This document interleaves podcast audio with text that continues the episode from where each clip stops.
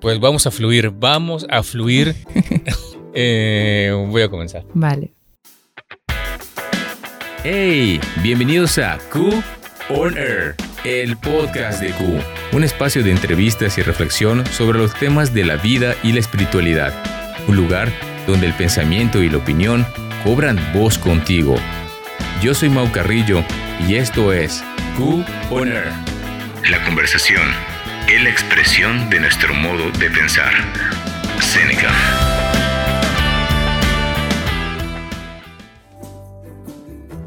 Hola, muy buenos días, buenas tardes, buenas noches, chicos de Q. Estamos aquí en un capítulo más, en un episodio más de Q el podcast de Q aquí en Madrid. Y hoy tenemos pues una invitada que se ha hecho esperar, ¿eh? se ha hecho esperar. Ella es Ivonne, Ivonne Ángeles. Muy telenovelesco todo. Yo soy Mauricio Armando. Suena más a malo de la peli, sí, no de la serie. e- exactamente. Pues sí, chicos, Ivonne ha estado relacionada con Q desde hace seis años o por allá, más o menos. Sí, siete años, sí, ya. Por ahí, más o menos. sí. Sí, sí, Desde sí. que yo estaba en segundo de carrera, más o menos. Y ya hace mucho que acabé la carrera. Bueno, antes que nada, Ivonne, ¿qué tal? ¿Cómo estás? Súper contenta porque tenía muchísimas ganas de estar aquí contigo y, y disfrutar de este momento. Qué guay, yo también tenía muchas ganas de que estés aquí. Se ha hecho realidad la ilusión, así que guay, guay, guay. Recuérdanos, ¿recuerdas cómo fue que te involucraste en Q? ¿Qué, Sí. qué sucedió?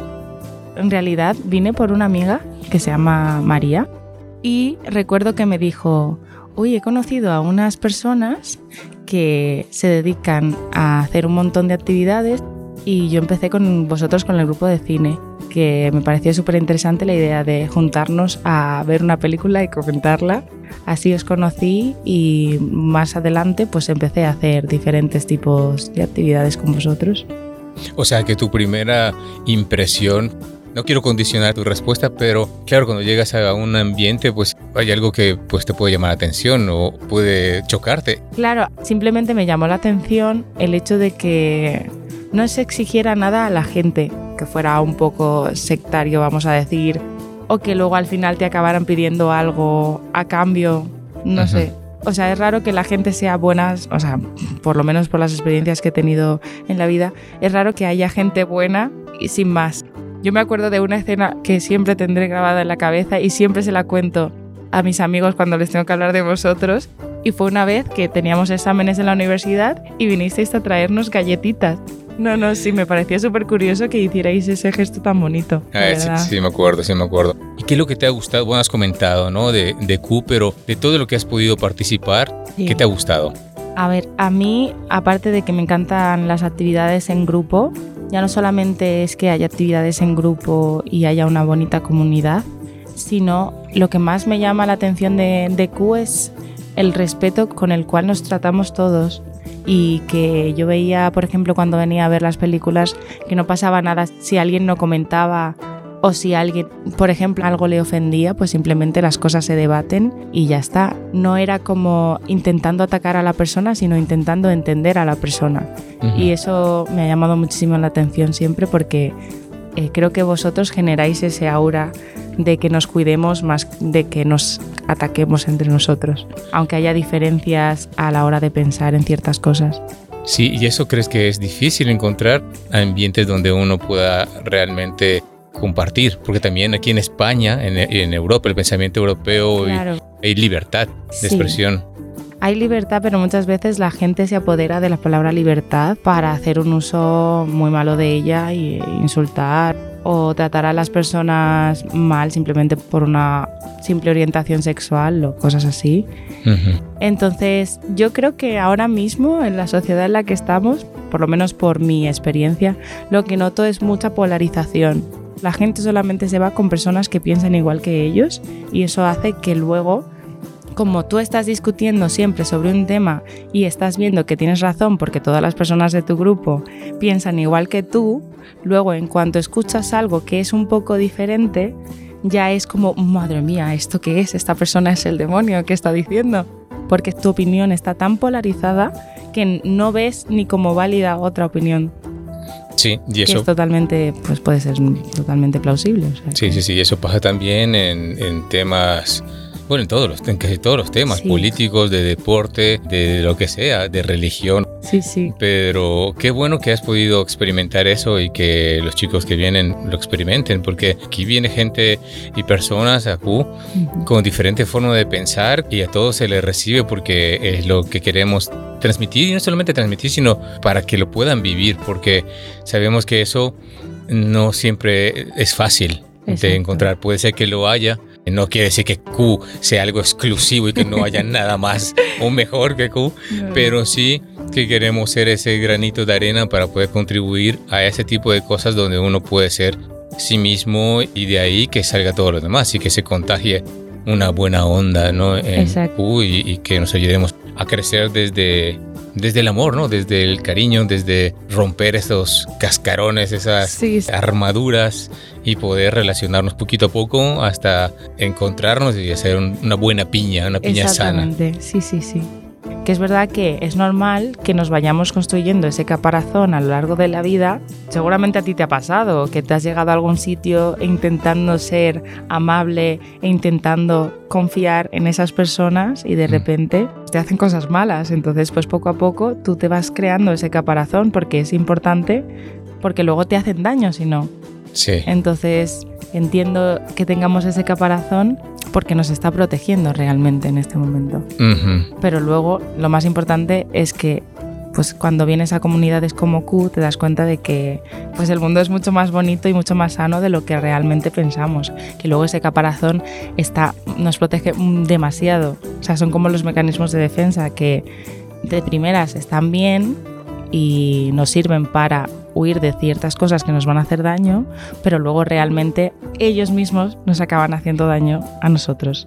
Sí, luego ya no sabes ni cómo quitártelo. Se te ha moldado o tú te has amoldado a él Sí, y ni siquiera a veces te das cuenta que le tienes puesto, que desde niño se puede ir forjando y Mm. por eso en Q queremos que encontremos y que vivamos esa parte de ser niños.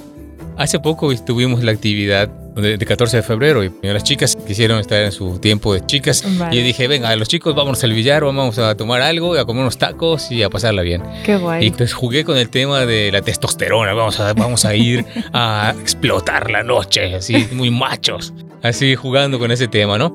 Y puse un vídeo y la imagen de, de un niño hablando con una voz fuerte y con barba, una perilla. Sí, pero de un bebé. mentira, una perilla de mentira. De, de mentira, era un bebé y con una voz, eh, nos vemos esta noche. Eh, y así, ¿no? Y era guay. No sé si lo captaron o no, pero mi intención era de que a pesar de que nos pudiésemos sentir muy machos, muy, muy hombres o lo que sea, Sí, en el fondo tenemos una parte que nos une, una parte de niños, ¿no? Una parte Claro. inocente, una parte que no tiene nada que ver con la perilla, que no tiene nada que ver Sí, con sí, esa ah, machosidad o lo que sea, ¿no? Entonces, la aclaro chicos de una vez para que sepáis de qué iba el mensaje subliminal que yo quería enviarles con el bebé. con el bebé, con el bebé. No, claro, y supongo que también pues tendrá que ver con eso, con que cuando eres bebé no tienes ninguna idea preconcebida. La sociedad todavía, digamos, no ha hecho que te apartes de ciertas personas por la manera en la cual piensan o las cosas que hacen. Simplemente pues estás aquí en el mundo y por eso los niños siempre se juntan entre ellos y disfrutan y no ven maldad, digamos, yo creo. Sí, veces. fíjate que cuando nació Héctor, mi hijo, Sí. Yo disfrutaba mucho de observarle cuando empezaba ya a relacionarse con niños muy pequeñitos, porque él ha sido muy sociable. Niños que tal vez su personalidad o lo que sea les cuesta relacionarse, pero él era muy, muy, se relacionaba con, bueno, con todo mundo. Pero me acuerdo que llegaba al parque, cuando le llevaba decía, hola chicos, no sé quién, sé cuánto, era como el que le met- metía caña a todos, así como, Como el eh, líder, ¿no? El líder, sí. Y, pero me acuerdo que se acercaba y abrazaba a los niños, que eran pues niños de aquí de España o niños de otros lugares. Sí, Este, y me gustaba ver eso, me gustaba ver cómo se interactuaba y me recordaba partes perdidas o, o olvidadas más que nada de mí, ¿no? Entonces era, era muy, muy guay. Sí, yo creo que tendemos a hacer eso por naturaleza. A menos que haya habido ciertas pautas de, de crianza o bueno, de temperamento, que también el temperamento es súper importante en los niños, pero en general yo creo que sí, que los niños están dispuestos a jugar y jugar, pues que puedes jugar con cualquier persona. Pero luego cuando crecemos también nos acostumbramos a, no, con esta persona no porque tal, con esta persona no porque cual. Y de niños simplemente lo que nos interesa es jugar con una persona, nos da igual la persona que sea. Esa visión mm, se echa muchísimo de menos luego en la realidad porque ya no solamente es el hecho de que tú te quieras relacionar, por ejemplo, te quieras relacionar con personas cristianas, ¿no? A muchas personas a lo mejor le choca que seáis cristianos. Pues el tema de los estereotipos, que por el hecho de eh, creer en tal o por el hecho de ser tal, ya te crees que esa persona es un estereotipo y dejas de verla como una persona y la ves como simplemente un estereotipo y deshumanizas a la persona totalmente. Para mí, el hecho de que, se sumen a las actividades personas y estudiantes que han tenido incluso malas experiencias con gente cristiana o con el cristianismo en sí, para mí eso es muy importante. Porque creo que el cristianismo tiene muchísimo que dar y muchísimo que aclarar de la vida misma. Totalmente. Entonces, si eso se pudiese entender bien, si eso se pudiese transmitir de una mejor manera, mm. eso ayudaría muchísimo a cualquier tipo de persona, de cualquier tipo de religión o filosofía o lo que sea, porque eso va más allá del pensamiento y de la postura ideológica que cualquier persona tenga. Entonces eso te devuelve esa humanidad perdida o empolvada entonces creo que es muy importante también que se pueda respirar en Cuba en cualquier lugar donde se pueda transmitir. Creo que es una responsabilidad muy grande para cualquier persona que profese ser cristiano. Sí. Pero bueno, yo no quiero seguir echando la charla. No, no, pero justamente me estabas recordando a experiencias que he tenido también con personas cristianas. Bueno, yo soy cristiana, pero es verdad que soy cristiana no practicante. De pequeña me acuerdo que iba tres veces a la semana a la iglesia. Y sabía rezar el, rosario desde que tenía cinco años. Iba yo a la iglesia y empezaba ahí con mi madre. Y, y yo siempre había sido muy, muy religiosa hasta que vine aquí y vi cómo la gente trataba la religión realmente. Perdí un poco la fe por eso, porque las personas cristianas con las que me relacionaba simplemente relacionaban la religión con cosas malas. Por ejemplo, a mí se me ha llegado a decir, pues una chica que vivía en el barrio, que yo le dije, ah, pero a qué iglesia vas y tal, porque me iba a apuntar. Y me dijo que, que porque llevaba el piercing este que llevo, porque llevo un piercing en la nariz, porque lo llevaba, que eso no era de Dios que eso no le gustaba a Dios, no a ella, ¿eh? a Dios. Entonces me, parece mm, como la gente se toma el nombre de Dios para simplemente decir cosas que no son, que a ellos no les gusta. Exactamente, Entonces, pero para proyectarse. Sí, para proyectarse, pero como, como que intentan eso, proyectarlo y ponerle la palabra de Dios y creo que eso es peor todavía, o sea, es horrible. Pero luego, sin embargo, os conocí a vosotros y dije, claro, es que de esto es de lo que yo creo que va también la religión, de ser buenas personas mm, mm, sin importar eh, la persona que tengas delante y sin importar eh, un poco cuáles son las cualidades de la persona, simplemente estás dispuesto a amar y a ayudar. Y evidentemente a recibir si se puede, pero que lo que te mueve es el hecho de compartir con una persona y, y poder sentir esa empatía y ese calor sin importar de dónde seas o de dónde vengas mm. Y, y estar ahí. Sí, yo creo que eso es, aparte de bonito, es como comentamos un rato, es un reto. Es un reto porque no es algo, no es algo natural. Bueno, en cierta forma es algo natural, como hemos estado diciendo, pero es algo que se va perdiendo y deja de tener esa naturalidad, que es algo que se tiene que estar cultivando también y dejando que Dios haga su trabajo y para eso hay que darle su lugar, ¿no? Y también reconocer esa, esa parte.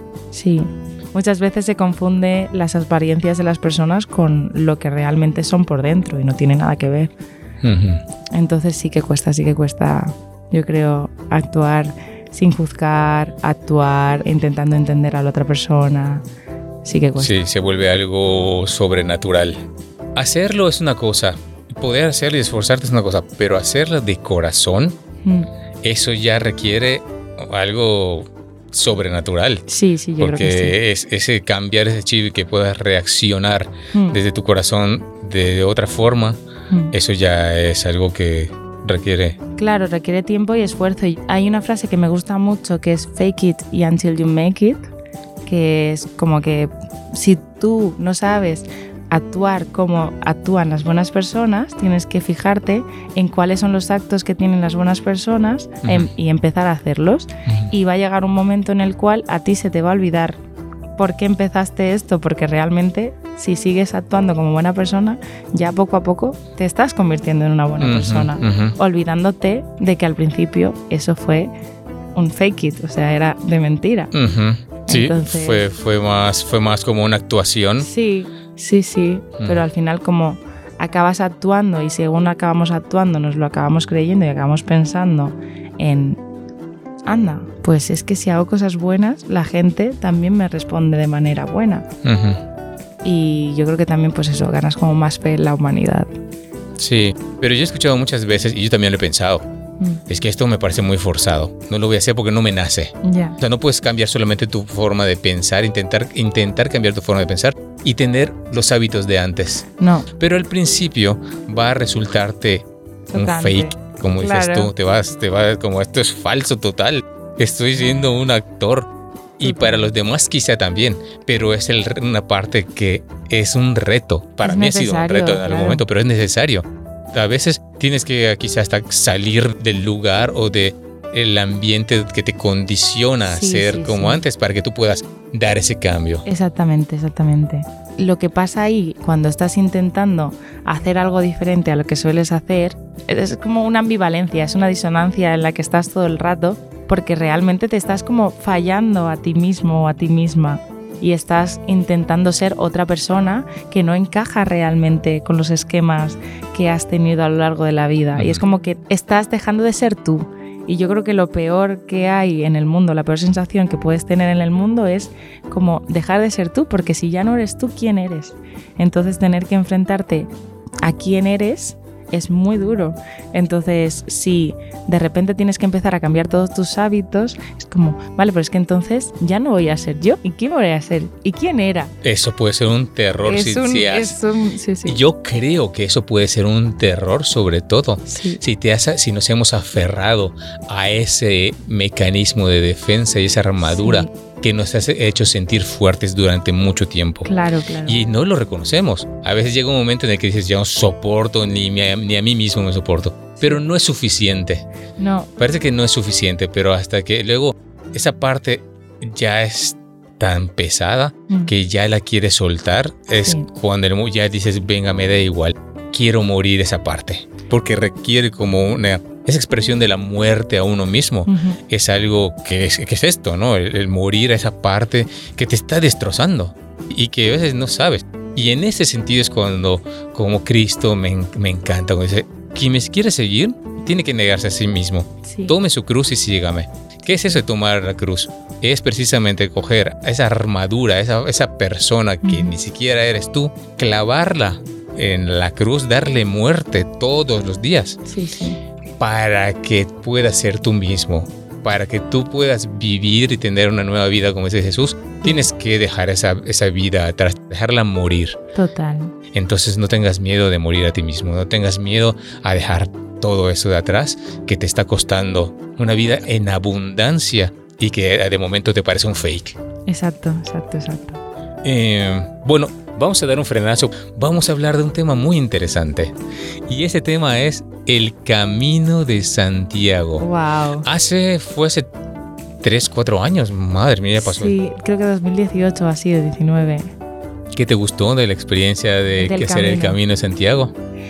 Bueno, eh, para mí fue un redescubrimiento total de mi propia persona. Fuimos un grupo bastante variopinto. Sí, en el camino. O sea, eh, éramos cada uno de nuestra madre totalmente. Y recuerdo que nada, que me lo propusisteis y dije, pues voy a probar, ¿por qué no? Y dije, madre mía, que hay que levantarse a las 5 de la mañana o a las 6 de la mañana para salir a caminar. Yo que no tenía nada de experiencia caminando ni haciendo nada, porque de hecho me acuerdo que me dijo una amiga, pero vas a ir con esas zapatillas, porque señores, yo fui con zapatillas unas Converse. A ver, a ver, a ver, a ver. Yo quiero hacer un paréntesis aquí también, porque yo no quería tocar el tema de las zapatillas así nada más, porque quería que te sintieses te incómoda. Pero resulta que Ivonne, bueno, todos con sus zapatillas de hacer camino especiales, casi todo mundo, ¿no? y la solíamos sugerir. Y de pronto llega Ivonne con sus zapatillas Converse bajitas y normalitas. Sí, Y decía, esta se va a destrozar los pies. Sobre todo porque ya habíamos tenido la experiencia de que una chica llegó con unas zapatillas así muy, muy normalitas Sí. hace años y se desbarató los pies, pero desde el primer día. Pero tú tuviste, no solamente que tuviste los pies enteros, según recuerdo, Sí, todo el tiempo, todo el sino que fuiste de las más, creo, la más cañera sí, que sí. siempre llegaste de primero. Sí, porque, pues a ver, eh, he de decir que, bueno, vale, sí, las zapatillas eran, no eran las más adecuadas, pero compré unos calcetines eh, buenos y me ponía vaselina todos los días, cosas que yo no sabía. y me dijisteis vosotros. Y no tuve ni una sola ampolla, ni una sola. Qué guay. ¿Eran nuevas tus zapatillas entonces? No, porque de hecho empecé con otras zapatillas que eran nuevas. y me empezó a salir una mini ampollita. Ah, dijiste estas. Y dije, no, voy a volver a las mías. Sí, bueno, en ese sentido, si son cómodas y ya se amoldaron a Claro. tu pie, eso está guay. Es que claro, eh, caminaba siempre con ellas, o sea, Mm. estaban acostumbradas a mi pie y, Ujú. y ya está. Y mm, recuerdo que, que siempre, siempre iba con otra compañera que se llamaba Raquel y llegaba, llegábamos antes, antes que todo el mundo porque íbamos como, mm, no corriendo, pero íbamos como muy rápido. Porque no sé por qué, pero a mí sí que me pasa que cuando voy caminando me gusta ir a paso rápido. Luego también me gusta pues disfrutar, recuerdo, tengo muchos recuerdos como a cachos del camino, Ujú. así como recuerdos súper bonitos, eh, pues de pararnos. Primero me, me sorprendió muchísimo que, que todo el mundo te dijera buen camino, Ujú. Que era algo que pues no sé, no, tú no vas por la calle diciéndole a la gente buen día. Sí, sí, hay un buen rollo. Es un Sí. rollo del camino ahí que ves a gente que ni conoces, que Claro. ni siquiera habla tu mismo idioma. Y Exacto. buen camino. Exacto, o sea, me sorprendió como ya simplemente ese recibimiento de, de que había, mm, pues, que- de que la gente está predispuesta a ser buena gente con el resto. Ujú. Y lo que más me gustó fue también estar en un entorno de naturaleza y era como idílico, o sea, el- los árboles que eran gigantes y ya un momento que casi no se veía ni el sol porque casi no penetraba el sol por los árboles. Ajá. Y era como eso, muy conectar con, ya no solamente conmigo misma y con vosotros, con el grupo, sino también con la naturaleza, Ujú. que llevaba, co- como que creo que vivimos en un mundo muy estresante Ujú. eh, o muy de ciudad en el cual cuesta, cuesta mm, conectar. O sea, di- decimos vamos a desconectar, pero realmente pues vamos a conectar con la naturaleza. Ujú. Sí, con la naturaleza y con los demás de una forma muy diferente, Sí. con uno mismo. Exacto. Y también, pues sí, yo alguna lagrimilla me eché, pues, eh, pues sentada. Me acuerdo que un día nos fuimos, pues, a un río, había, y también nos, nos sentamos como una especie de césped a esperar un rato. Y era como, como mágico todo. Lo recuerdo como si fuera más, como si fuera un cuento que me están contando, como una experiencia que, que yo viví. Y luego aparte me gustó mucho el tema de las reflexiones. Cuando llegábamos del camino y nos poníamos, eh, había minis pasajes de la, de la Biblia, y nos poníamos a reflexionar sobre ellos, me encantó. Qué me guay. encantó esos momentos también, sí, Mm. sí, sí. Y aparte el grupo era genial, o sea, todos eran bellísimas personas y, y me lo pasé muy bien. Sí, y lo que decías tú también, es que es curioso porque no es que fueron personas seleccionadas, sino que de las que fueron, se apuntaron. Algunos con trasfondos cristianos, algunos no, pero sin embargo, este se terminó haciendo buen, buena piña. buena piña, Sí, un buen sí. grupo, buena, buena onda. Y eso es algo que mola del camino, que al final, sobre todo lo ves al final, al final se hace un grupo como la sensación de que le has conocido de toda la vida, que es casi tu familia, ¿no? Totalmente. ¿Hay algo que te impactó y que de las cosas que viviste ahí que pudiste llevarte? el poder desconectar en este mundo, aunque no sea eh, justamente en el camino, sino aplicado a la vida misma, cuando tú estás en una situación de tensión o estás con ansiedad o estás eh, enfadada por algo, a tomarte unos minutitos Mm, a respirar y a- yo por lo menos lo que hago es como imaginarme ese paisaje mm. de árboles y de naturaleza y pensar en el ruido de los pájaros y es como una especie de mindfulness para mí. Y tomarte también la vida un poco como un reto, ¿no? Porque yo me acuerdo que dije, bueno, no sé yo si voy a dar para, para acabar el camino, voy a estar muy cansada, no sabía qué esperarme mucho. Mm. Pero el hecho de hacer las etapas todos los días y luego descansar y tener pues la recompensa de estar con vosotros y comer y tomarme una cervecita, eh, una estrella Galicia que está muy buena. Y luego estar a gusto como que también es una metáfora de la vida, ¿no? Que muchas veces nos cuesta mucho llegar a ciertos lugares en la vida, ya sea una profesión, ya sea pues no sé, una meta que te pongas tú. Mm. Y muchas veces pues nos olvidamos que hay un final, ¿no? Y mm. que vas a tener una recompensa y que vas a llegar pues como en el camino, que había cuestas súper grandes, que tú decías, madre mía, ¿cómo voy a pasar yo esta cuesta? ¿Cómo voy a subirla? Y al final lo haces. Y si continúas, vas a acabar haciéndolo. Entonces me parece una bonita metáfora también de la vida. Sí, que luego volteas a ver y dices, lo logré, pude hacerlo. El esfuerzo valió la pena, me he exprimido, pero lo he logrado y me ha, me, ha llenado también. Exactamente, sí, sí. Y además me he podido superar a mí mismo, eh, sobre todo las creencias, ¿no? De no voy a poder, no voy a lograr y al final lo terminas logrando, ¿no? Claro, y que no hay, yo, creo que no hay una recompensa más grande que haber logrado algo por ti mismo. Sí. O sea, evidentemente con, con ayudas de las personas de nuestro alrededor, que eso es muy importante, tener el mm. soporte de la gente, el apoyo. Mm. Eh, pero lograr las cosas por ti mismo es, vamos, de las mejores recompensas que te puedes llevar en la vida. Sí, sí, sí. Entre ellas me hizo pensar un poco también en esa parte, ¿no? De como seres humanos sabemos que todos tenemos una lucha, ¿no? También con nuestra personalidad, con nuestras costumbres, nuestra... La Biblia habla de la vieja naturaleza cuando uno ya empieza a caminar con Cristo. Eh, esa parte que está, que sigue ahí, no queriendo morir, no queriendo soltarse, pero conforme uno va luchando contra ese gigante o es aparente gigante, luego uno va descubriendo de que sí, realmente va valido la pena, vale la pena esa lucha, vale la pena esa cuesta con, conmigo mismo y retarme y seguir adelante en, el nivel espiritual, ¿no? Y va a resultar al final algo refrescante para mí. Sí, justamente lo que estabas comentando eh, me ha recordado que aparte es muy importante decir que la vida va de eso, ¿no? Y que vas a tener altibajos. Que se nos olvida muchas veces que para llegar a un camino, pues eso, hay etapas que son más jodidas, si se puede decir, que otras. Mm.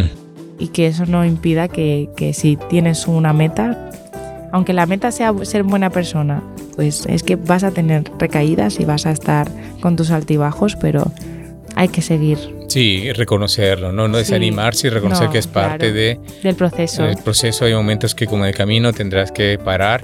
Paro, me estoy rindiendo por el momento, Exacto. estoy hecho trizas. No, no, sí, sí. Pero hay que parar, pero hay que parar y después sigo con la ilusión de que voy a llegar al objetivo. Y, y, luego otra vez a lo mejor el siguiente día, la siguiente etapa de, de lucha igual, me va a gustar lo mismo, pero bueno, adelante, adelante. Exactamente. al final se consigue, ¿no? Sí, sí.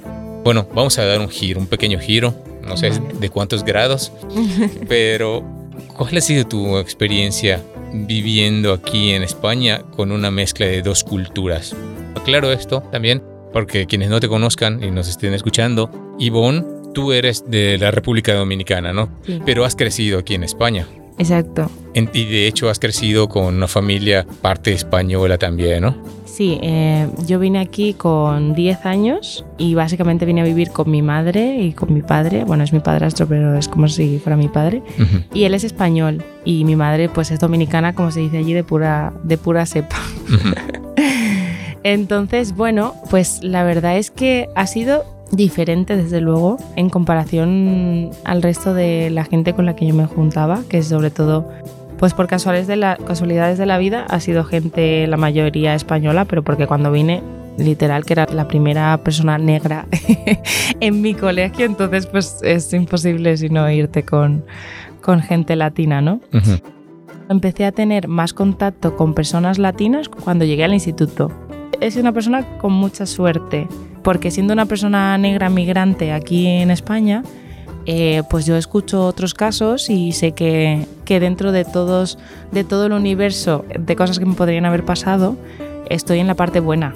Porque yo cuando me acuerdo que cuando llegué, aquí a España, mi profesora siempre les decía a mis compañeros, a todos, va a venir esta nueva persona, es de no sé dónde, en este caso es de República Dominicana, tenéis que estar con ella porque es una persona nueva y tenéis que iros con ella en el recreo y tenéis que básicamente eh, incluirme.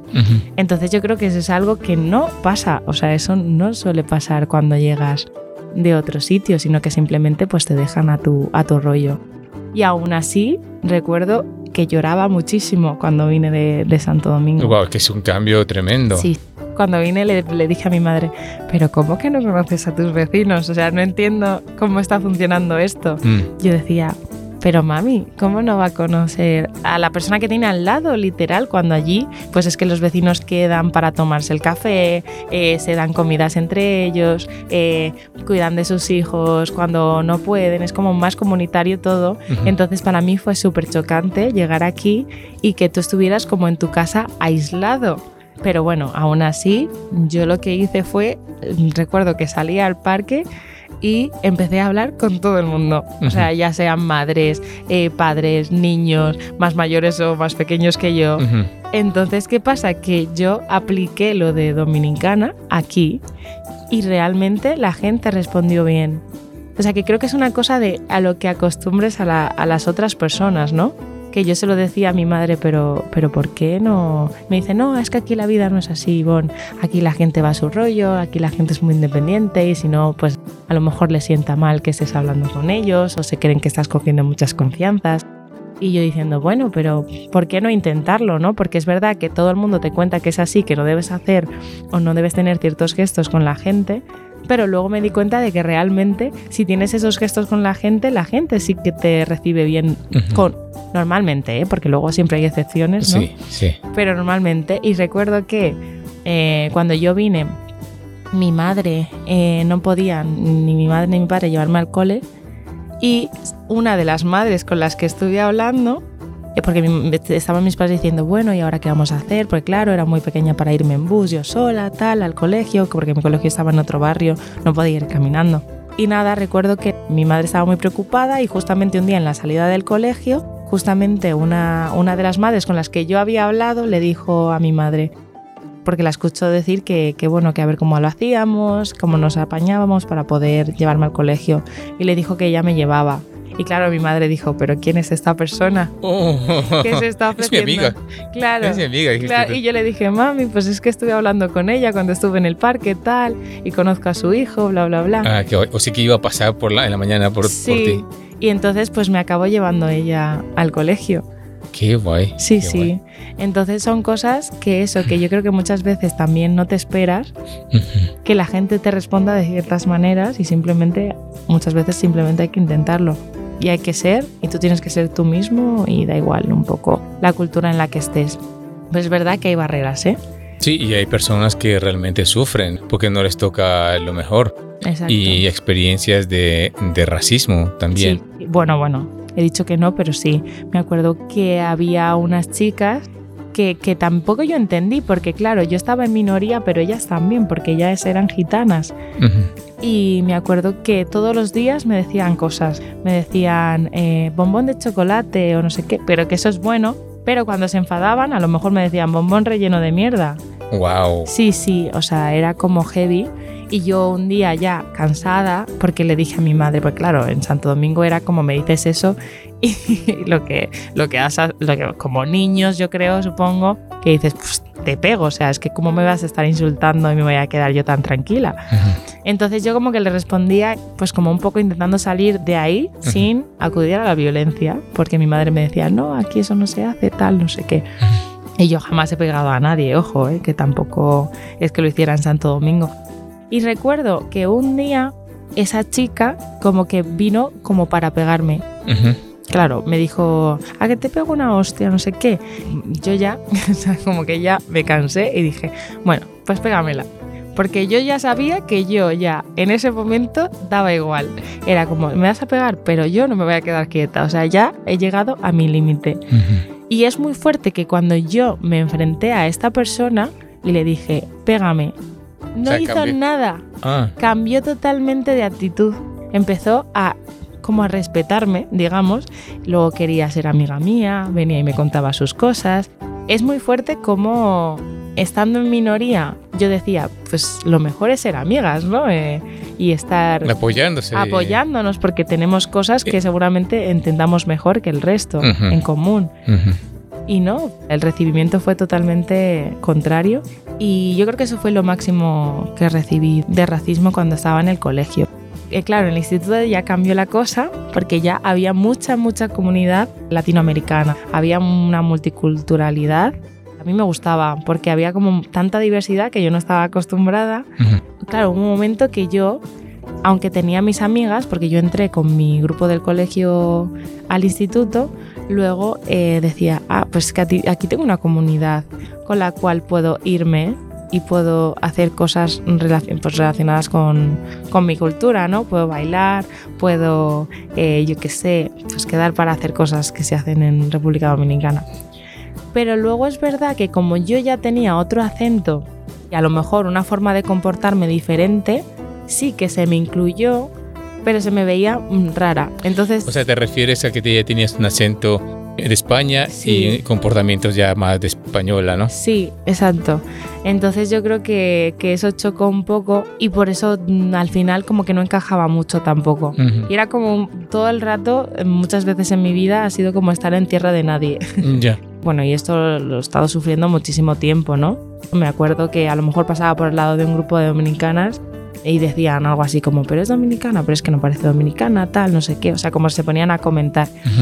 Y yo decía, pues es que a ver qué es ser dominicana, porque yo me sentía dominicana como la que más, o sea, yo amo mi cultura, me encanta todo, tanto eh, la forma de comportarnos, que somos bastante alegres y creo que eso como sociedad dominicana es, es una generalidad, o sea, se, se aplica a muchísima gente, la cercanía, pues eh, la, nuestra música, que considero que tenemos bastante cultura musical, todo me encanta de Dominicana, o sea, yo estoy súper orgullosa de mis orígenes y no entendía como simplemente por, por haber cambiado mi manera de hablar, que de hecho la cambié porque cuando vine aquí me decían que no me entendían, que eso también es un poco fuerte me decían como que hablaba muy rápido. Muy rápido, claro, claro, claro. Oye, pero ¿en algún momento te sale el acento dominicano? Sí. O no te imagino hablando con un acento, a pesar, a pesar de que sé que eres de, de la República Dominicana. Sí. Mm, se me hace, se me rarísimo escucharte y que te veo comportarte como una persona de la República Dominicana porque yo te conozco como te conozco. Claro, o sea, supongo que para la gente es raro. Yo cuando me enfado, vamos, totalmente dominicano. ¿Qué es lo que te gusta hacer? ¿Cuáles son tus hobbies? A ver, a mí realmente me encanta mm, hacer cualquier cosa y probar cosas nuevas, ¿no? Pero he de decir que lo que más me gusta en la vida como hobby es cantar. Yo amo la música y desde pequeña como que siempre he escrito poemas o empecé escribiendo raps porque era la manera más fácil de escribir una canción para mí y luego pues empecé a componer poquito a poco. ¿Tocas la guitarra? Mm. Sí, a mí lo que más me gusta es cantar, o sea, yo creo que es me relaja tanto, para mí cantar es catártico. Mm, sí, ahí te... Sí, me dejo ir, me dejo ser. Y me parece muy gracioso porque yo soy una persona como cero dramática, pero en la música soy la persona más dramática del universo. O sea. Pues, ¿Qué tipo de música te gusta eh, cantar? Claro. ¿Un género o algo? Eh, lo que más me gusta cantar es Adele. Ajá. Y ese rollo, sí, sí, sí, o sea, el rollo R&B, eh, bueno, Adele he dicho Adele, pero lo mismo también me valen, pues yo qué sé, Selena, Selena, esa Selena la que murió. Sí, la que murió, la que, bueno, es que me acuerdo que la canción de, ¿cómo era? Una vez dije que te amaba y que por ti la vida daba. Si una vez, ah, sí, una vez.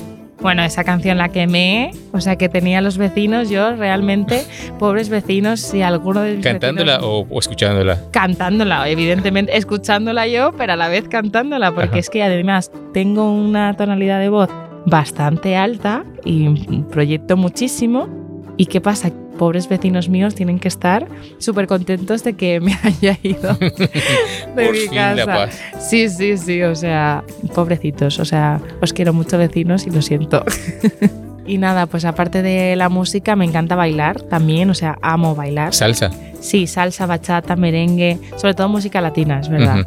¿Cuál es un lugar aquí en Madrid para ir? Que, que, esté guay, que sea seguro, un buen ambiente para ir a bailar? A bailar. Pues mira, justamente he conocido hace como menos de un año a un grupo de personas que se juntan tanto en el retiro como en embajadores, eh, también al lado del Museo del Prado.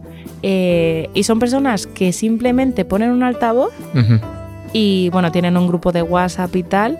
Y tú vas allí eh, a esos tres sitios, normalmente suelen ser por la tarde, como a partir de las 7 o así, 6, 7 de la tarde. O sea, simplemente se hace como un círculo Mm. y hacen como una especie de tarima y Ujú. sales a bailar o te sacan a bailar y... Pero tiene que ser como profesional. O sea, no, no, no, porque, no, por no. ejemplo, me gustaría que pudiésemos hacer un día, vámonos chicos de Cuba, vamos a bailar y Claro, pasarlo claro. bien. Además es como muy de ese concepto, ¿no? Que da igual el nivel que tenga cada persona Mm. y está guay porque nadie te juzga. Todo el mundo está desde un punto de, ah, qué bien, estamos aquí, estamos bailando, estamos disfrutando de bailar, Ajá. no de hacer una coreografía. Entonces, yo creo que estaría muy guay con el grupo de Q, que simplemente es pues llevarnos un altavoz a algún sitio y ponernos a bailar. Sí, sería guay. Un Q-dancing. Un Q-dancing me parece Sería- genial, ¿eh? Sería guay, sería guay. Sí. Yo mal. tampoco soy la mejor profesional del universo, No, pero, pero- no se me da mal, no se me No, da no, mal. pero ya me imagino. Si me ya encanta. traes en la sangre ahí. Yo soy la excepción porque soy mexicano, Sí. pero soy una de las excepciones de que no, el- no en la sangre no traigo mucho No, no, no. el baile. Pero las ganas sí. Las ganas sí, que es lo más importante para ir a cualquier sitio y hacer cualquier cosa. Sí, de divertirse, de pasar, Sí, de pasarlo sí. bien, de mover el esqueleto. Totalmente. Y dime, Ivonne, ¿qué te motivó a estudiar psicología? Pues mira, yo decidí estudiar psicología cuando estaba como en primero de, de bachillerato ya. O sea, no tenía nada claro qué era lo que iba a hacer cuando estaba en primero de bachillerato. Así que para mucha gente que esté estudiando o que esté en la ESO y todavía no sepa qué va a hacer, no Mm. pasa nada. Yo lo decidí en primero de bachillerato. Me llamaba mucho más la atención pues el hecho de carreras que estén más relacionadas con el cuidado, ¿no? Bueno, con el cuidado o con cosas de biología, etcétera. Ujú. Y cuando estaba en, primero de bachillerato me empecé a ver una serie que se llamaba Historias de un diván o algo así, que era una serie argentina, que había un psicólogo y eran como cada capítulo era una sesión con una persona diferente. Ah, qué guay. Sí, muy interesante. Está en YouTube, así que la gente la puede ver si quiere. ¿Cómo Vale. dijiste que se llama? Historias de un diván. Historias de un diván, no de un Iván. No, de un diván. De un diván. que es como el sitio donde se Sí, toman las El personas. diván, sí, sí, sí. Sí. sí. Y nada, dije, wow, qué curioso esto, ¿no? Eh, esto de la psicología e entender a las personas, cómo se comportan. No sé, dije, ¿por qué no? Así que ni siquiera, porque además había una asignatura en mi instituto que era psicología y yo no la cogí. Yo de hecho me acuerdo que quería hacer o matemáticas Ajá. o química, o sea, carreras muy diferentes. Y al final me decidí por psicología. Cuando entré a la carrera, sinceramente, yo dije, eh, no sé qué hago aquí.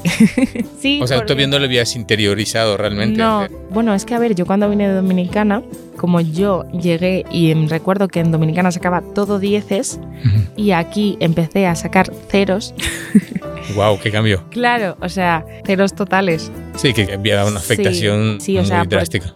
Claro, porque el cambio era muy diferente y también la forma de estudiar era muy diferente. Mm, Entonces, cuando vine, estuve con una psicóloga, mm. Eh, una psicóloga educativa y estuve, pues no sé, un par de años o un año, que me ayudó muchísimo a, a entender cómo funcionaba esta sociedad, porque yo había veces que le decía, es que no entiendo por qué la gente es así, ¿no? Y entonces era un momento en el cual, aparte de hacer mis deberes y que ya me explicaba cosas, también me podía descargar un poco con ella. Mm. Me ayudó muchísimo esa persona a poder entender y a poder luego volver a sacar buenas notas y a llevarme mejor con todo el mundo, ¿no? Mm. Y dije, wow, yo quiero hacer eso también. Quiero, si puedo, aportar mi granito de arena. Y muchas veces ni siquiera es aportar, muchas veces es simplemente dejar ver algo que una persona por ciertas circunstancias no está viendo, ¿no? Muchas veces es un poco un reflejo, más que un aprendizaje, ¿no? Es que un, un- te, voy- te voy a dar un manual de lo que, de lo que tienes que hacer en la vida. porque- Sí, es, es más empatizar realmente, Sí, ¿no? sí, Empatizar sí. y ayudar. Y como dijiste, un reflejo. También verte a ti mismo. en- Exactamente, exactamente. Bueno, yo, yo siempre he sido muy de escuchar a la gente, creo. Sí, siempre- sí, es cierto, es cierto. Eso sí lo tiene. Porque me gusta y porque creo que cada persona tiene su historia y su manera de ver la vida. Y siempre me ha parecido muy curioso el ser humano. Así que nada, por eso entré a psicología. Pero a mí la rama que más me gusta es la de la psicoterapia, que es estar con un paciente y, y abordar mm, pues las situaciones con ese paciente, más que por ejemplo eh, decantarte por recursos humanos o, o, más trabajo social, que es más con grupos. Sí. Así que sí, sí. O el uno a uno y trabajar y, ayudar a las personas en su proceso. Exactamente. ¿Qué te ha gustado de la carrera de psicología? Bueno, bueno, perdón, ¿qué te ha gustado y quién no te ha gustado? Ah, claro, eh, sí, es verdad, vamos a, hacer un a ser un poco críticos, ¿no? Sí, sí, sí. Sí, pues a ver, yo creo que lo que más me ha gustado, si prestas atención y si quieres entender, puedes aplicarte muchísimas cosas de la carrera a tu vida y a mí me hizo mm, básicamente no estallar en ciertos momentos y poder ver las cosas con perspectiva tener los profesores que he tenido, muchos profesores, me ha servido a la hora de, poder aplicar ciertas, ciertas formas de pensar o ciertas eh, habilidades, digamos, a la hora de interactuar con las personas y también a mi propia vida, ¿no? O sea, yo creo que si no hubiera estudiado psicología, no sé qué habría sido de mi vida porque pues he pasado por situaciones bastante complejas, mm, sobre todo pues con mi familia y tal, y no sé si, no hubiera estudiado psicología, cómo hubiera gestionado ciertas situaciones.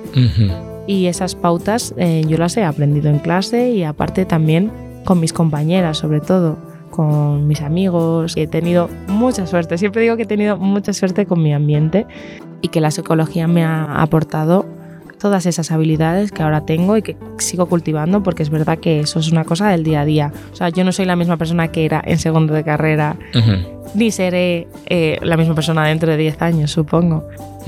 Y como crítica, pues a ver, sinceramente, la carrera como sí, a mí se me queda corto el hecho de que no tenemos prácticas hasta cuarto de carrera.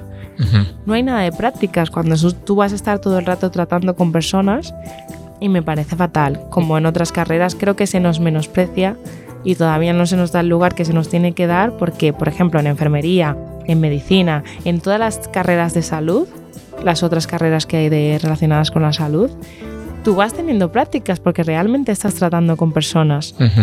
Y claro, me parece extraño que en psicología, además, que tenemos que tener mucho cuidado con lo que decimos o cómo aplicamos eh, o cómo nos comportamos en psicoterapia, porque influyes directamente en la vida de las personas, ¿no? Las personas van allí a dejar que influyas, a darte ese poder. No, y además normalmente están en un momento muy vulnerable, muy vulnerable, que puede ser muy peligroso, puede ser muy bueno, pero también puede ser muy, muy dañino. Exacto, entonces eh, es verdad que considero que es necesario que, como crítica, yo le pondría que, haya más práctica.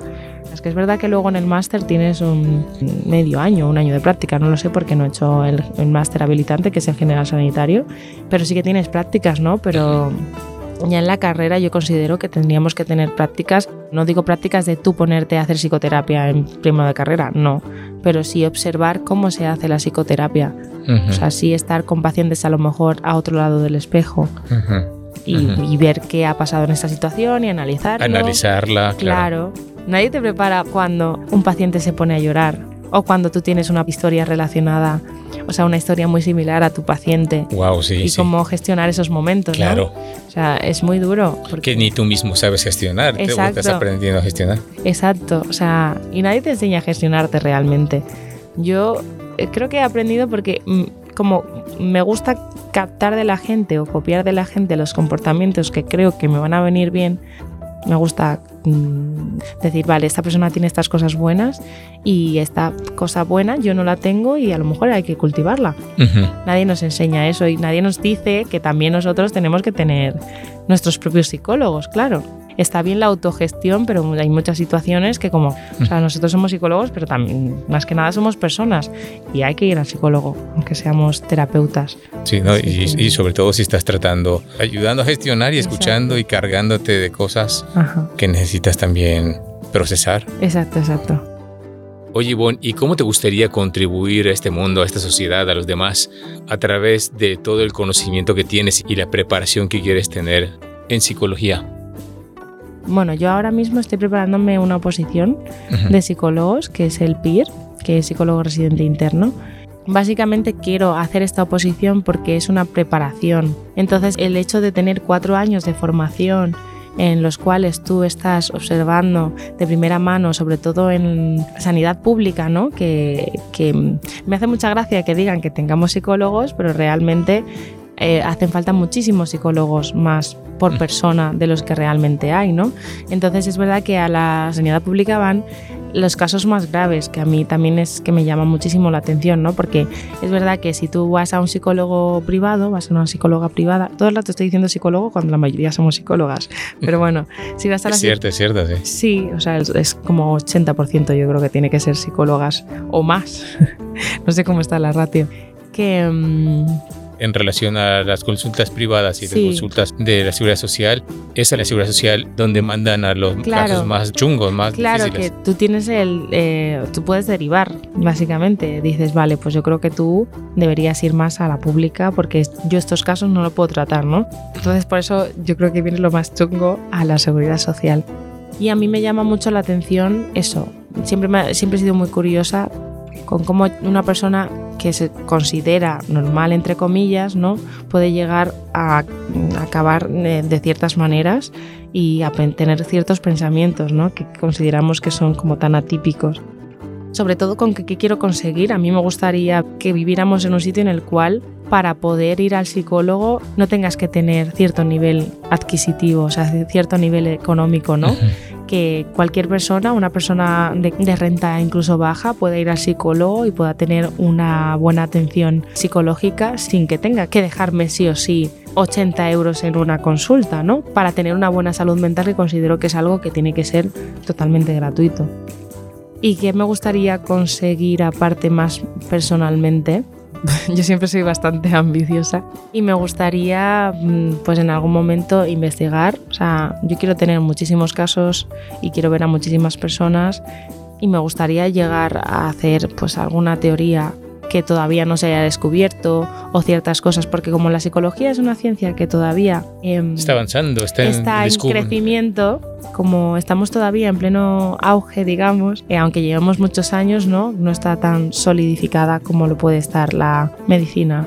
Pues me gustaría poder aportar mi granito de arena, si puede ser, a la psicología como ciencia y también a las personas el hecho de que una persona pase de estar en una situación en la cual sea como un pozo negro a ver un poquito la luz, ¿no? Ya para mí eso es más que suficiente, pero si encima puedo aportar cosas a la ciencia y puedo descubrir o relacionar ciertas variables que antes nadie ha relacionado o no le ha dado importancia, pues mucho mejor porque eso va a conseguir ayudar ya no solamente a una, sola persona, sino a muchísimas personas más. El final te gusta la investigación también. Me encanta. Sí, porque realmente si tú estás viendo ciertos casos y estás viendo que ciertas variables siempre tienen el mismo patrón, ¿no? dices, uy, algo está pasando aquí.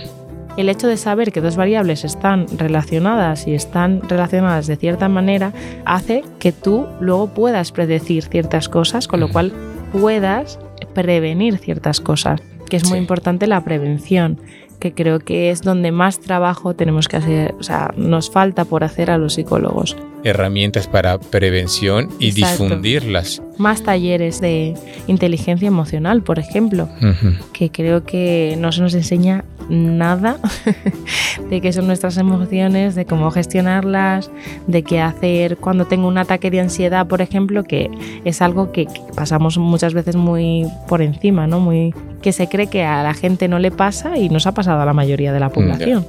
Entonces, sí. Sí, que se manifieste de tal forma que no piensas que sea eso, que sea ansiedad, que sea incluso depresión, sino que se enmascara o se manifiesta de tales formas de que puede pasar desapercibido. Entonces puedes vivir con ansiedad, con depresión sin saberlo durante muchos años. que tiene, sí, exactamente. Muy interesante, muy interesante todo ese tema. No me imagino a las personas que han tenido esa experiencia que ya pueden dar al clavo a ciertas para diagnosticar y ayudar realmente a la gente si no han tenido además de su preparación una inquietud, un corazón, una predisposición a ello. Claro, claro. Yo lo noto mucho, no sé si te ha pasado, Mau. Lo noto mucho sobre todo con los profesores que he tenido. O sea, hay profesores que te marcan la vida. También hay profesores que te la marcan de manera negativa, ¿no? Pero me refiero a los que te la marcan de manera positiva. Y yo tenía una profesora, por ejemplo, de matemáticas que en clase ponía, empezaba la clase de matemáticas con refranes o con poesías de, pues yo qué sé, de Unamuno o de otros escritores, ¿no? Y era una profesora que se notaba su vocación. Y la vocación es súper importante en todo lo que hagas. Y se nota porque inspiras a la gente. Claro, y lo transmites. Lo transmites y también te hace a ti mismo hacer cosas diferentes y probar cosas diferentes e investigar en tu campo, ¿no? Que muchas veces como que nos dedicamos mucho al hacer, hacer, hacer y no contribuir, ¿no? Claro, al final estás haciendo ciencia, estás observando, estás comprobando, estás... Exacto. Y a lo mejor en los manuales no se tuvo en cuenta ciertas variables que están influyendo en ese momento. El contexto y muchas cosas. Exacto. Entonces, sí, sí, considero que es muy importante tener esa pasión, ¿no? Y tener esa inquietud siempre.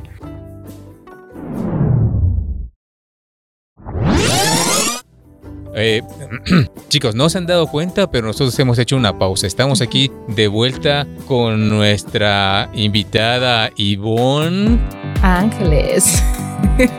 Aquí la tenemos con nosotros. Sí. Claro que si estamos de vuelta vamos a seguir haciendo unas preguntas. Muy guay la música, por cierto, ¿eh? O sea, me encanta. ¿Esta? Sí. ¿O la otra que puse? En las dos. Esta es como más para estar hablando y la otra es como más... Sí, sí, sí, para, para poner ahí... La fiesta. Sí, sí, sí, tengo ahí varias preparadas para momentos que se requieran. Vale, vale. Mejor. Bueno, estábamos hablando hace un momento con respecto al haber estudiado psicología, hay cosas que uno va incorporando. ¿no? Que va uno adaptando a su vida. Como decías tú, son cosas que te han ayudado en tu caso a afrontar ciertas cosas que si no hubiese sido así, pues no los hubieses llevado de la misma manera. Quién sabe cómo los hubieses llevado. Claro, no quiero ni pensarlo. ¿Has pensado en alguna pauta que pudiese servir para las personas que no hemos estudiado psicología, que pueda aplicar cualquier persona que no tenga tenga conocimiento, conocimiento sobre, psicología, o acceso a la psicología. Claro, pues sinceramente yo creo que ahora mismo, por lo menos con el tema de la inteligencia emocional, hay un montón de, de vídeos en YouTube y tutoriales, pero sobre todo libros. Hay un montón de libros que están adaptados además a las a distintas edades. Todas las emociones que tenemos no dejan de ser adaptativas para nosotros. Son adaptativas, lo que pasa es que en un primer lugar, por ejemplo, tener un poquito de estrés para empezar algo nuevo es normal y es adaptativo. Pero cuando tú tienes estrés de manera continua y lo tienes bajo cualquier circunstancia, o se alarga muchísimo en el tiempo, ¿no? Entonces es cuando deja de ser adaptativo y pasa a ser desadaptativo. Entonces, todas las emociones que tenemos, el miedo, la rabia, el enfado, y estoy centrándome más en las negativas porque son las que la gente rechaza.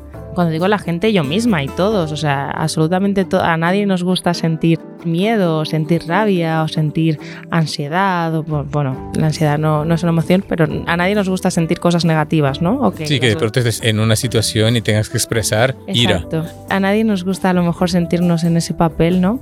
Pero realmente, eh, pues hay ciertos momentos en la vida que es importante que sientas rabia, ¿no? A que si, si te han estado maltratando durante muchísimo tiempo, es normal que sientas rabia hacia ciertas personas, porque te han hecho daño, ¿no? El caso es que hay que aprender a gestionar esa rabia. Igual que hay que aprender a gestionar esos miedos, ¿no? Como por ejemplo una fobia, que yo que sé, si tienes miedo a volar en avión, pues hay que aprender a gestionar ese miedo. Ahí tienes que aprender a exponerte y, y a entender por qué tienes ese miedo también es muy importante, ¿no? Aunque es verdad que muchos miedos son un poco irracionales, pero muchas veces tienen su base en, algo que nos ha pasado en el pasado.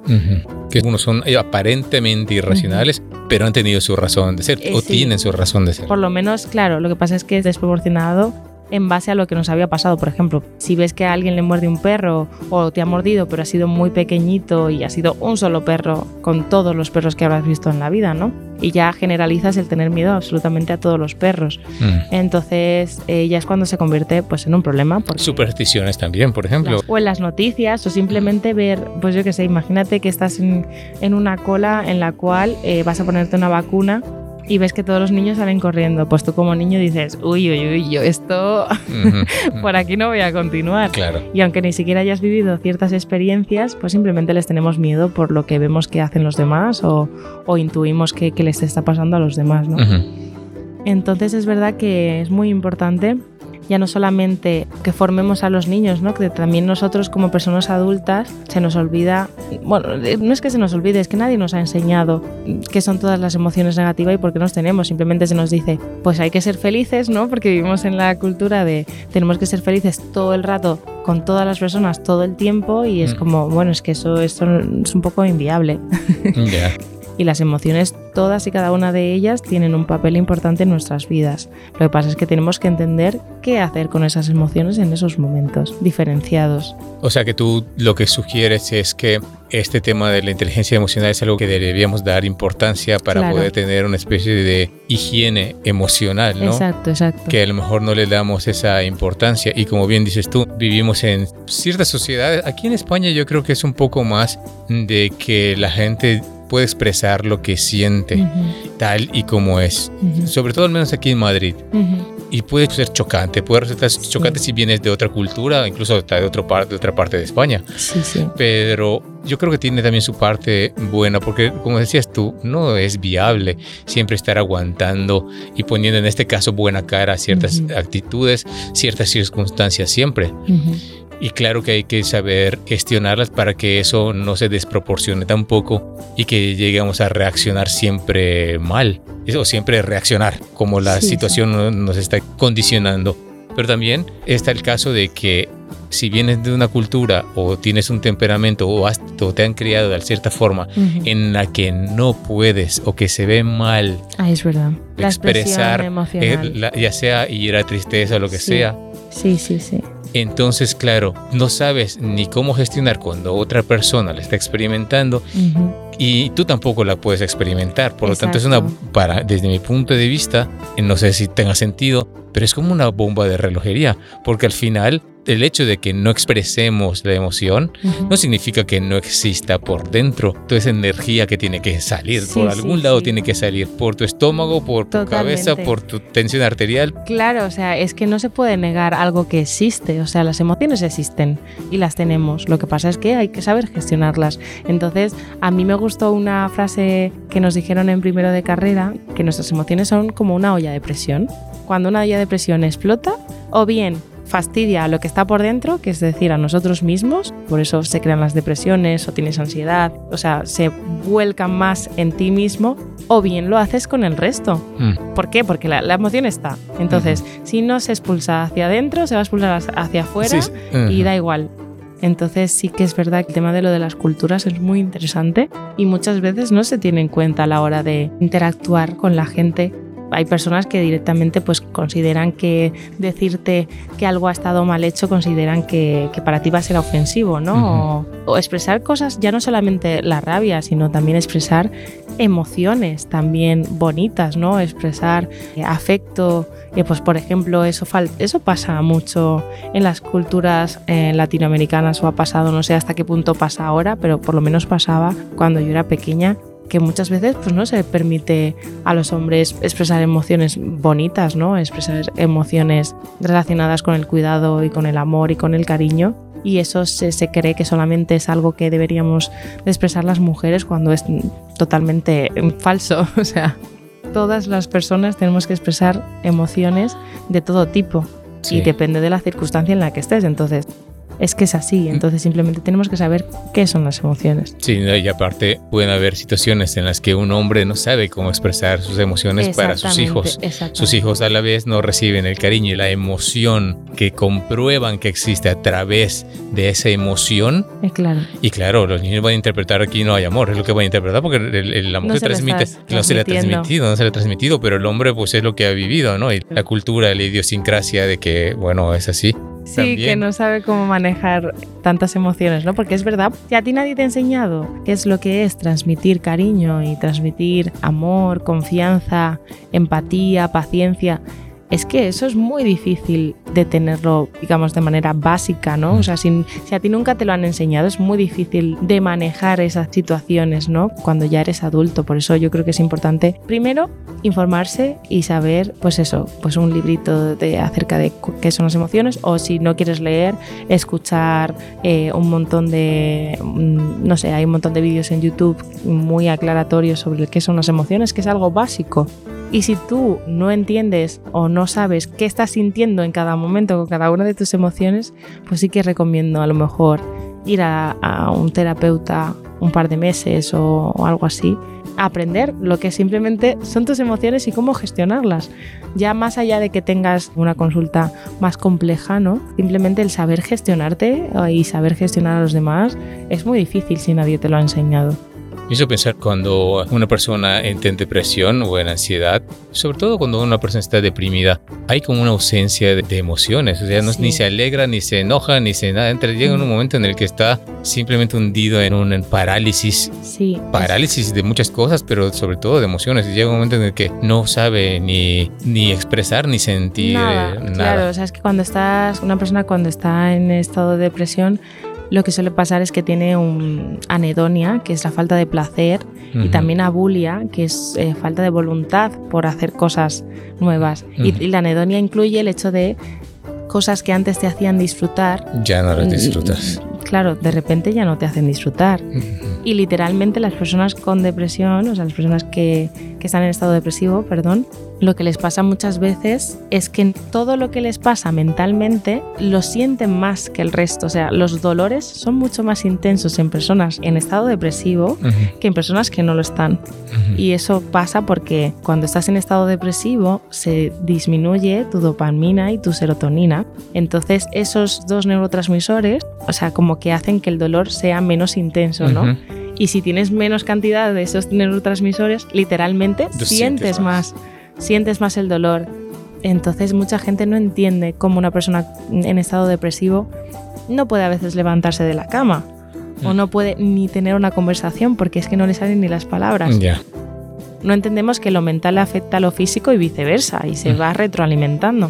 Sí, que es algo real, es, algo, tangible, que es algo práctico. También me hizo pensar en algo muy, muy triste que se suele ver también en, eh, en los ambientes de personas cristianas que podemos llegar a caer en esa equivocación, de que claro, como la Biblia constantemente va diciendo temas, siempre goza, siempre gozosos, eh, también podemos llegar a caer en el punto de negar la, la tristeza, negar la frustración o sentirse mal por sentir cierta emoción en los momentos que se tienen que sentir las cosas, ¿no? Y al final termina explotando de alguna otra forma, ¿no? O haciendo más daño. Y una de las cosas que yo quería comentar aquí es que cuando tenemos algún tiempo de reflexión de la Biblia con los chicos de Cubo, ¿no? Por ejemplo, una de las cosas que me gusta transmitir es que observen en los pasajes, sobre todo cuando es una narrativa, cuando se está plasmando algo, una experiencia a través de, de, la gente, ¿no? Que, se habla de una situación, un acontecimiento, qué emociones se están transmitiendo ahí, porque hay mucho de contenido bíblico de cosas que están sucediendo, que se tienen que aprender y, ver de la historia y de, conceptos, pero también hay emociones que le dan el sentido que necesita complementarse, porque al final de cuentas la Biblia no habla para robots ni desde robots. No, no, no. Entonces, eso es algo muy importante de tener en cuenta. Adentrarse en la historia, tratar de entender el contexto histórico, pero también el contexto emocional, porque es la forma en que conectamos nosotros con una verdad que es realidad, o sea, es una total realidad que no podemos dejar a un lado y que sería una equivocación hacerlo así, ¿no? Perdón, que eso ha sido mi. No, no, sí, sí, o sea, totalmente. Es que estaba justo pensando en, en, lo que vosotros hacéis, que es eso, es. Ya no solamente es. Mm, voy a una iglesia y escucho las palabras de la Biblia, y me las leen y ya está, sino que entiendo de qué va este pasaje de la Biblia. No lo repito como un loro, sino que lo entiendo y lo intento aplicar a mi día a día y a mi, y a mi vida cotidiana, ¿no? Sí, porque creemos que acercarnos a la Biblia es algo que no solamente se debe quedar en nuestro conocimiento y ya está, sino también aplicarlo a nuestra vida, como dices tú, y, sacarle el provecho posible, o sea, disfrutarlo y aplicarlo no solamente por aplicar como un dogma, sino aplicarlo más bien para disfrutar y, experimentar todo esto que se nos promete, ¿no? Y, y ver que es una realidad esas promesas. Sí, sí, sí.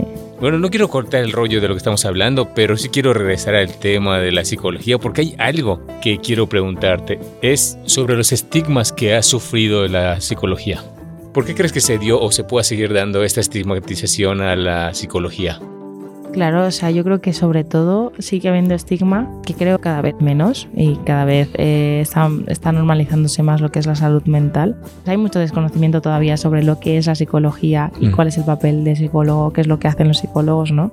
Y yo creo que es justamente porque muchas veces se nos ve incluso pues como como gurús o como, o como personas que pues lo mismo te leen las cartas. Sí, un chamán ahí que luego te va a sacar algo para esto.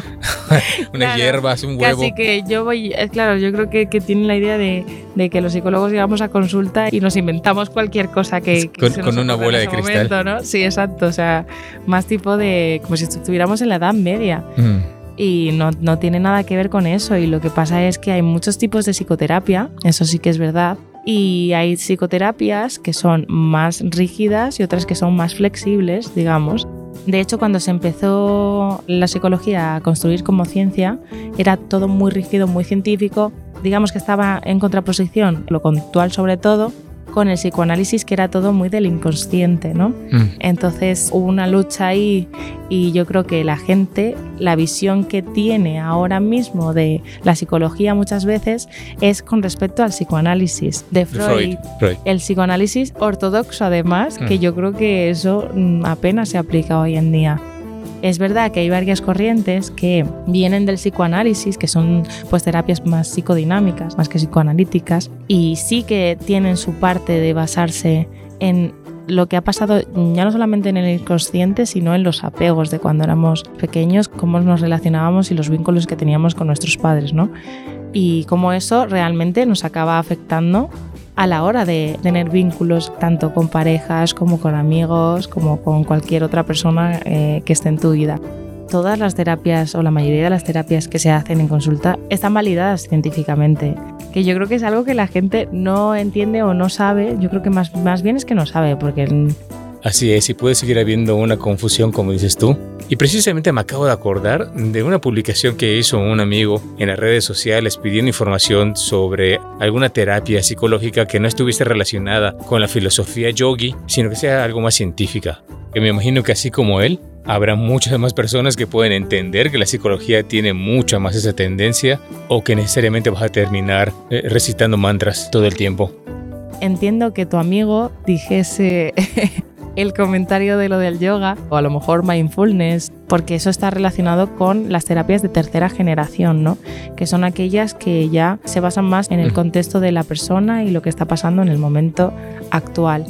Entonces, son una mezcla porque hay muchísimas, muchísimos tipos de psicoterapia, muchísimas terapias que se pueden aplicar lo normal es que nosotros nos formemos en todos estos tipos de psicoterapias para luego poder em, aplicar, ¿no? Aplicar. De acuerdo al paciente o la circunstancia. Claro, exactamente podemos eh, mezclar técnicas de diferentes tipos de terapias y tener una teoría básica. Por ejemplo, yo puedo ser eh, de una rama bastante psicodinámica o más tirando a vínculos y al apego y a la vez coger técnicas que em, me valgan y que sean más cognitivo-conductuales. ¿no? Estoy hablando de manera más técnica, pero básicamente lo que quiero decir es que hay que tener mucho conocimiento sobre los distintos tipos de terapia que hay y los distintos tipos de técnica porque luego a la hora de la verdad lo que se suele hacer es coger de un lado y coger de otro para aplicar a un caso concreto.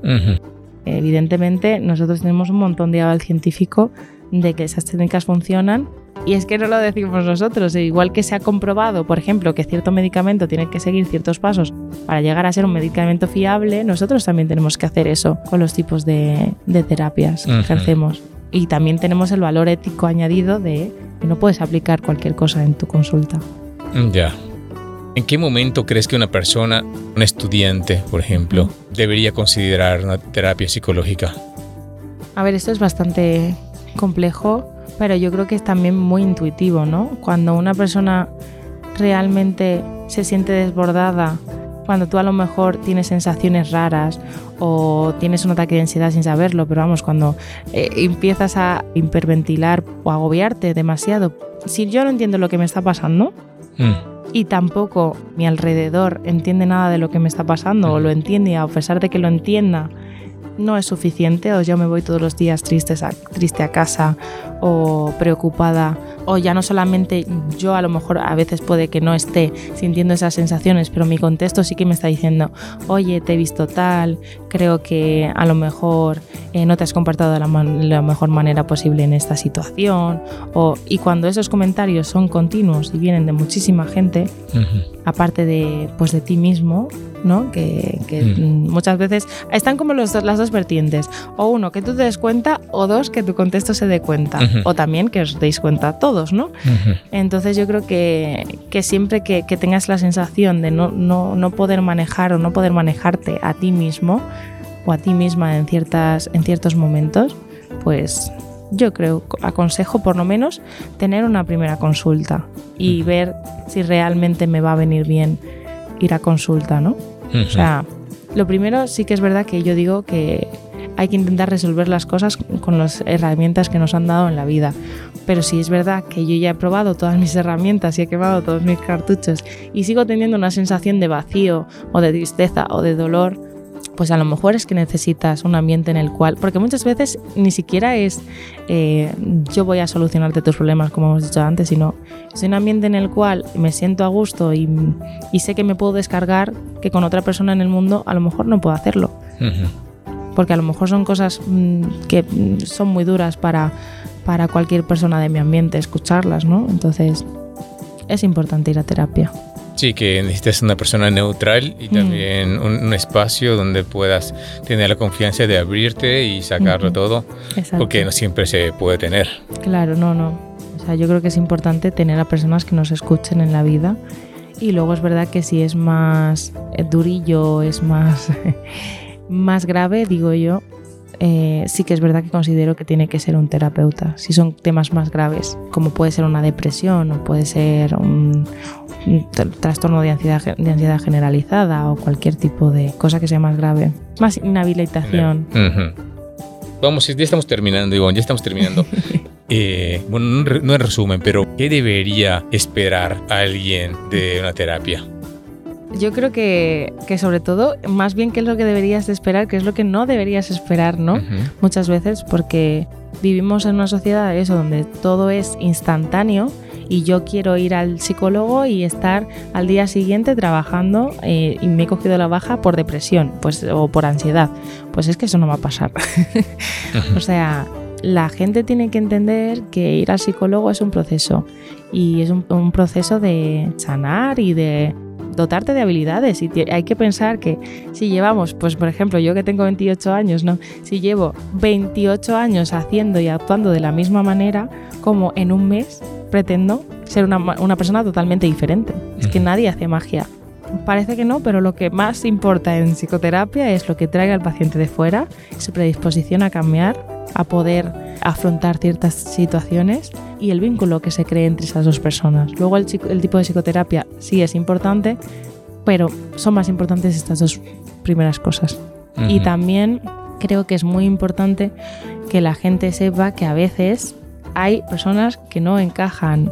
O sea, me refiero, si tú vas a, un- a una, a una psicóloga o un psicólogo y, y no, y no vinculas y sientes que no te puedes abrir o por lo que sea, a ver, debería ser cosa nuestra decir, vale, siento que no estamos conectando y a lo mejor podemos hacer algo para que esto cambie, pero como tú estás pagando realmente... Es difícil que lo diga Claro. el psicólogo, ¿no? Sí, y también es difícil por tu parte decir, a lo mejor no sé si soy yo que no me estoy abriendo lo suficiente Mm. o si esto es parte del proceso, ¿no? O sea, no sabes nada muchas veces, entonces creo que es muy importante comentar las cosas y también entender que a veces simplemente no funcionas con esa terapeuta o ese terapeuta. Por ejemplo, yo me he cambiado de médico y he notado muchísimo la diferencia de una persona que se dedicaba a mí y me escuchaba a otra que simplemente parecía que estaba pasando la lista de la compra. O sea, es que nos pasa con cualquier persona. O sea, igual que, pues eso, puedes cambiar de médico, pues creo que considero que, que, que puedes cambiar de terapeuta si ves que no te está valiendo. Sí. Entonces, yo creo que lo que deberías de esperarte es, al salir de, de terapia, al ya cuando te den el alta, es decir, esta situación que antes no era capaz de afrontar o estas cosas que antes no era capaz de hacer, ahora lo estás consiguiendo, ¿no? Ahora ves la vida de una manera muy diferente o muchas veces entiendes las cosas de manera muy diferente porque hay situaciones que son jodidas y hay situaciones que no se cambian el contexto. El contexto muchas veces no va a cambiar, pero la persona cambia. Y si la persona cambia, cambia la, manera de, interactuar con su contexto. Entonces es muy importante que la persona salga satisfecha. ¿no? Que cuando se supone que te den el alta en, en terapia, tú digas, wow, me ha valido esto, el sentirte mejor contigo mismo, que si vas al psicólogo es una responsabilidad emocional y tienes que implicarte mm. en el proceso. Si quieres cambiar, hay que implicarse. Y es parte del camino, es parte, como decíamos en su momento, momentos llanos, momentos de sombra, momentos de sol, momentos de un paisaje súper bonito, momentos de ver asfalto. Exacto. De que te duela todo, de que te quieras rendir y otros momentos de descansar y seguir adelante. Y sobre todo que al final, eh, pues la recompensa es lo mejor. Sí, el conseguirlo, el poder ya estar tranquilo, el poder ver el resultado, ¿no? Exactamente. Y tomarte una estrella Galicia. Y tomarte la estrella Galicia. Exactamente, decir, ay, recuerdo cuando pasaba ciertas cosas y qué bueno que lo afronté, porque ahora puedo disfrutar de la vida y de mi estrella Galicia con total plenitud. Te deberían pagar por este, esta publicidad. ¿eh? Ojalá y nos pagasen. Sí, Galicia. Pues muchas gracias, Ivonne. Yo creo que con eso terminamos porque si no vamos a tardar un montón más de lo que hemos tardado.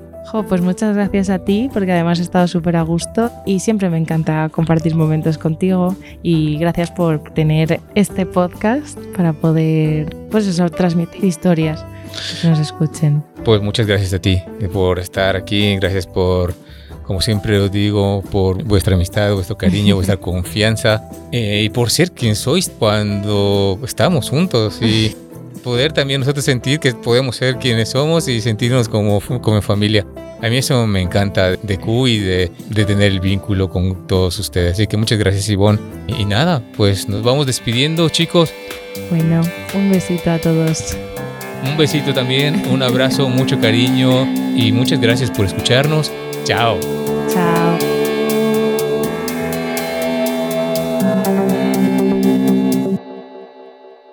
Estás escuchando. Estás escuchando. Q on Air, el podcast de Q. Guay. on Air, pero de verdad.